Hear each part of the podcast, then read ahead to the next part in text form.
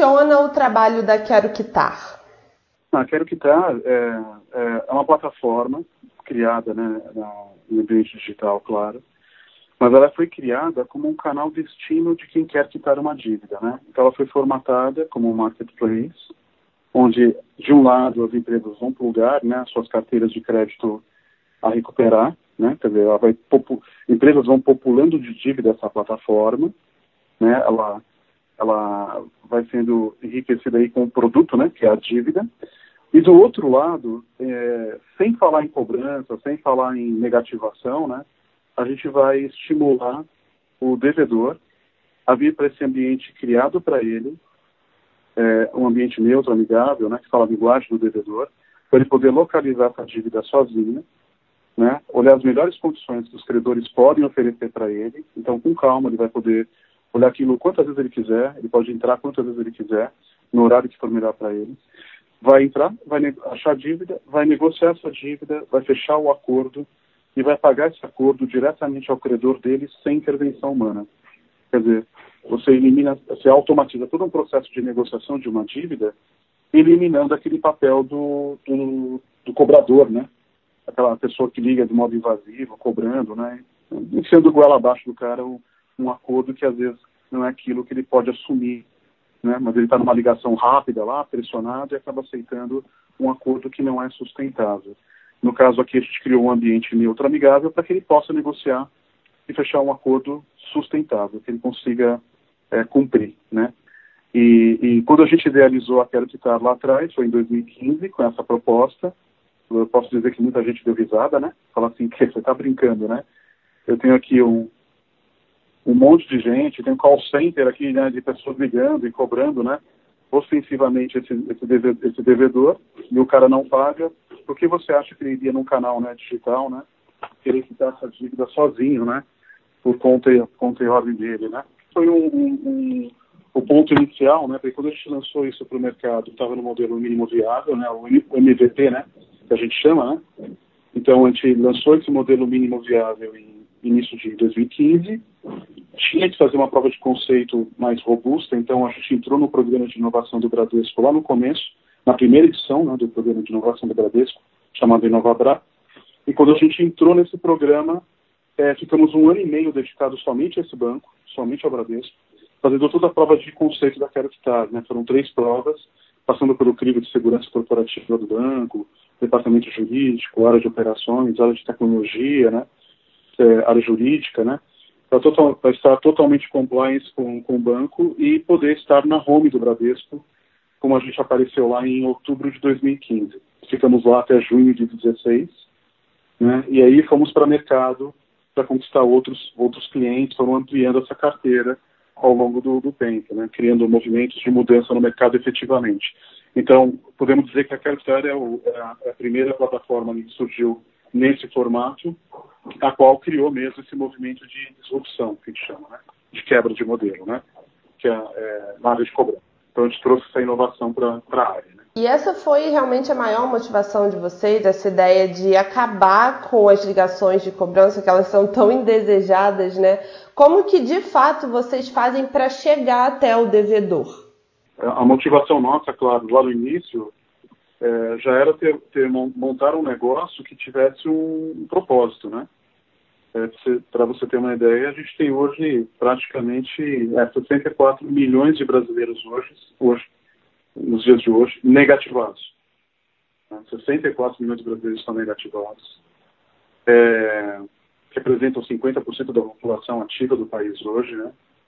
é um pessoal que é uma dor social, na verdade. Né? Então a gente já construiu o um negócio com esse propósito de ajudar as pessoas a liquidarem seus débitos pela melhor condição possível, né, sendo transparente total com o devedor, né, é, oferecendo tudo que a gente pode ali de, de, de recursos e de, de opções para ele poder liquidar o débito dele, mas também com a proposta de valor de não só recuperar o crédito, mas recuperar o indivíduo. Né? Como é que a gente resgata esse devedor do status né, que ele está né, de devedor para um status de consumidor, novamente, de, mas um consumidor mais sustentável, né? que ele consiga se organizar melhor financeiramente. E não tem como fazer isso sem ser pela educação financeira Então, a gente tem uma iniciativa chamada Quero Renda, dentro da Quero Quitar, que visa justamente ajudar as pessoas a, a, a, se organizar financeiramente. Então, são quatro, quatro projetos, na verdade, lá dentro desse, desse pilar, que é, que é o Quero Renda, né? Já tem o primeiro lançado, que é um blog com artigos e dicas, e aí vamos lançar em breve já os outros três, é, três novas features, né, vamos falar assim, que a gente está colocando ali naquele, naquele site. É, quando você fala em atração do devedor para a plataforma, né, a gente tem um ambiente criado, está com as dívidas lá dentro, tem as regras de negociação já parametrizadas na plataforma, e basta agora só ouvir o devedor para vir negociar se estiver no tempo dele, no time bom dele. Né? A gente tem um Omnichannel dentro da Querutar, que é um que é um gerenciador de multicanal, né? quer dizer, você tem vários canais de comunicação com o devedor, que a gente pode lançar à mão, já está integrado na plataforma, e a gente, claro, na hora que recebe a base de, de devedores do, do credor, né, o credor nos manda essa base, a gente vai fazer um estudo dessa base, vai fazer um, uma análise de quem tem mais propensão de pagamento, vai fazer um, um enriquecimento de ligação de base totalmente compliance LGPD, né, para poder estimular o devedor a vir para o canal, através, a vir para a plataforma, né, através de canais. Então, eu posso mandar um e-mail para ele, um SMS, um, fazer um ad, né, que é a rede social de modo indireto, um voicebot, um chatbot, e, claro, testando para ver qual é o canal de preferência do devedor na hora de se comunicar conosco. Então, em cada canal desse, a gente vai entregar a negociação da dívida para ele poder fazer a negociação, inclusive dentro do canal. Não precisa nem ir na plataforma. Lá no próprio canal ele já consegue negociar a dívida dele. Ou então, se ele quiser ir no portal, no www.queroquitar.com.br, ele vai pesquisar lá o, o, CPF dele e vai ver se tem um débito ou não. Se tiver um débito, ele já vai poder negociar de pronto, né? Mas a gente estimula ele via esses canais que são um investimento nosso, claro, de, de, comunicação com o devedor. Esse serviço, então, acabou crescendo né, com a pandemia, já que os call centers não estão ativos ou estão reduzidos, né? É, a gente vê um trabalho bonito, claro, ao longo do tempo, de construção desse modelo do digital, né? O mercado B2B, que são as empresas chamam de cobrança digital. A gente fala de canal, né? De construir um canal destino, né? Para o devedor que a gente empodera esse cara para se resolver. É, então, há uma trajetória toda sendo construída né, ao longo do tempo para poder consolidar isso. Para você ter uma ideia, hoje, 40% da recuperação de crédito nos clientes que nós atuamos hoje já é digital. Né? Já se transformou do canal tradicional para o digital. E essa questão da Covid, né, do, do, coronavírus em relação à dinâmica de mercado, né, onde não pode haver concentração de pessoas e tudo mais, né, acabou colaborando com o nosso modelo de negócio por tabela, né, porque é, a gente não tem concentração de gente, né, como um call center tem, como uma assessoria de cobrança acaba tendo, onde ela tem que ter várias pessoas concentradas num único ambiente, né. Isso, de certo modo, favoreceu tá, o modelo nosso da Capital, né, ser 100% digital, né. É, não existem mil pessoas, duas mil pessoas concentradas no ambiente, né. Nós somos hoje uma equipe de 20 pessoas, é, transacionando um volume de acordos ali que precisariam de 600 pessoas no mínimo para fazer, né, no modelo tradicional. O que a gente faz hoje no, no digital, a gente pode fazer com 20 pessoas. Né?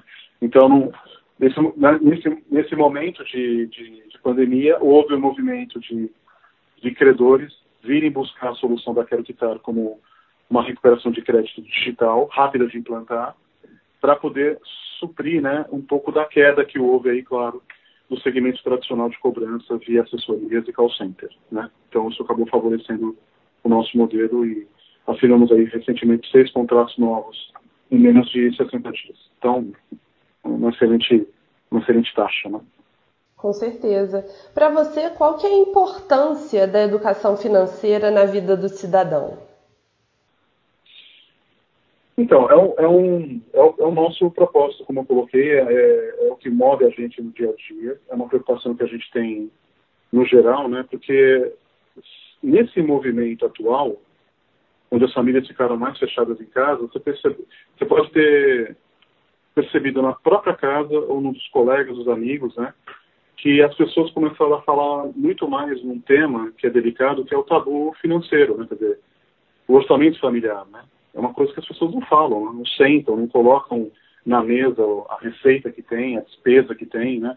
é um negócio meio nebuloso. E aí o que aconteceu agora é que as pessoas tiveram que ficar mais em casa, os recursos, de certo modo, ficaram mais escassos, né?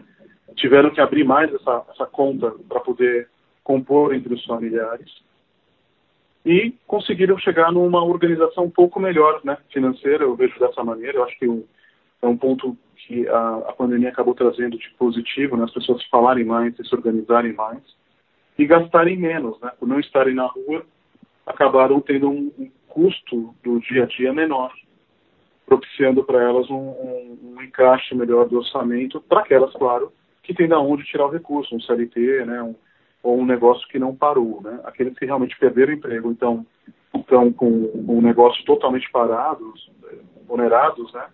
É, me ponho no lugar deles me compadeço com a dor que eles estão sentindo nesse momento, é tremenda, né? Então, é, para a gente é muito importante ver esse movimento de melhor ordenação financeira, organização financeira nas famílias. Por isso, uma das, uma, uma das frentes do Quero Renda é justa, justamente a, a essa, esse impulsionamento do devedor é, para que ele gere renda extra familiar, né? Então a gente tem uma iniciativa lá no, projeto voltada para a geração de renda extra. Então, as famílias se falando mais, organizando melhor financeiramente, gerando renda adicional, isso resolve bastante é, a dor ali que todo mundo está vivendo, né? Metade dos brasileiros estão vivendo e por estarem inadimplentes, vamos falar assim, né? É, esse é um lado importante e o outro, claro, da, da do momento onde é, é, pós-pandemia. Vamos ver como é que isso fica na vida profissional de cada um, né? A gente torce muito que o impacto seja é, cada vez mais diminuto, né? É, mesmo se alongando, como está se alongando a pandemia, a gente gostaria muito de ver a coisa voltando ao normal o quanto antes, mas dentro de uma margem de segurança que todos possam habitar, né? Não adianta a gente também querer ir para a rua e e, e ter uma disseminação muito maior do, do problema. Né? Então, é, é, muito difícil a situação de compor essas duas frentes, né? voltar ao trabalho e, e não ter contaminação, mas é, me compadeço um pouco, sim, dos negócios que não estão conseguindo se sustentar. O nosso está, graças a Deus, por causa dessa dinâmica positiva, né? Aumentou-se muito o número de acordos que foram feitos via Quero Quitar, né? Entraram clientes novos, clientes credores, né? Novos, implantamos aí quatro no, no, último mês, assinamos um contrato com seis nos últimos 60 dias. Então, quer dizer, temos é, o credor entrando, o devedor negociando e, mais importante que isso, ele está conseguindo pagar o acordo que ele fechou. Então, ele está conseguindo ter efetividade nos pagamentos dos acordos dele. Então, por enquanto, o cenário ainda é positivo. E a gente espera que isso se resolva logo, a, questão da pandemia, para que todo mundo volte a trabalhar e não afete né, a renda de, de todo mundo e, e a gente entre num modelo piora de inadimplência e tudo mais, né? Você comentou muito sobre inadimplência, né? Na sua opinião, o brasileiro tem essa consciência financeira? Não, não tem. Está é, tendo que aprender um tanto agora, né? Em relação a é, tudo, toda vez que a gente passa um aperto na vida, é, a gente aprende um pouco mais, né? A, a, respeitar o dinheiro, né? A saber organizar melhor a, a questão com ele. E quando você se organiza é, a pessoa pega gosto, né? Porque ela fala, pô, eu consegui me organizar, eu sei o quanto entra e sei o quanto eu posso gastar e não estou sofrendo mais por não estar fazendo esse controle, né? Então, é um negócio muito gostoso quando a pessoa entra nesse fluxo. Mas não existe nada no Brasil, nenhuma iniciativa né, no, no, no, no país que motive as pessoas a se organizarem financeiramente desde pequenos, né? Isso deveria ser matéria de desde escola, né? escola, colégio, né? Deveria estar com matéria obrigatória, né? É, seja finanças ou seja organização financeira, isso deveria estar desde pequeno em todo mundo, né?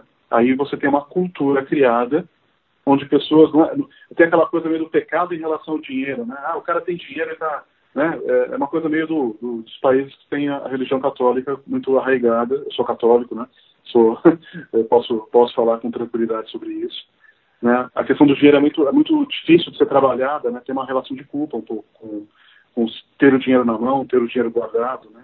E é o contrário disso. A gente tem que estar feliz e bem na vida porque conseguiu reservar um dinheiro, guardar um dinheiro e ter respeito a ele. Né? O contrário disso é desordem, desordem, uma desordem financeira, uma perda ali de, de recursos, né? é, pagamento de juros a, a, a 20% ao mês, como é, o crédito para negativado, né, que é oferecido no país hoje, faz. Né?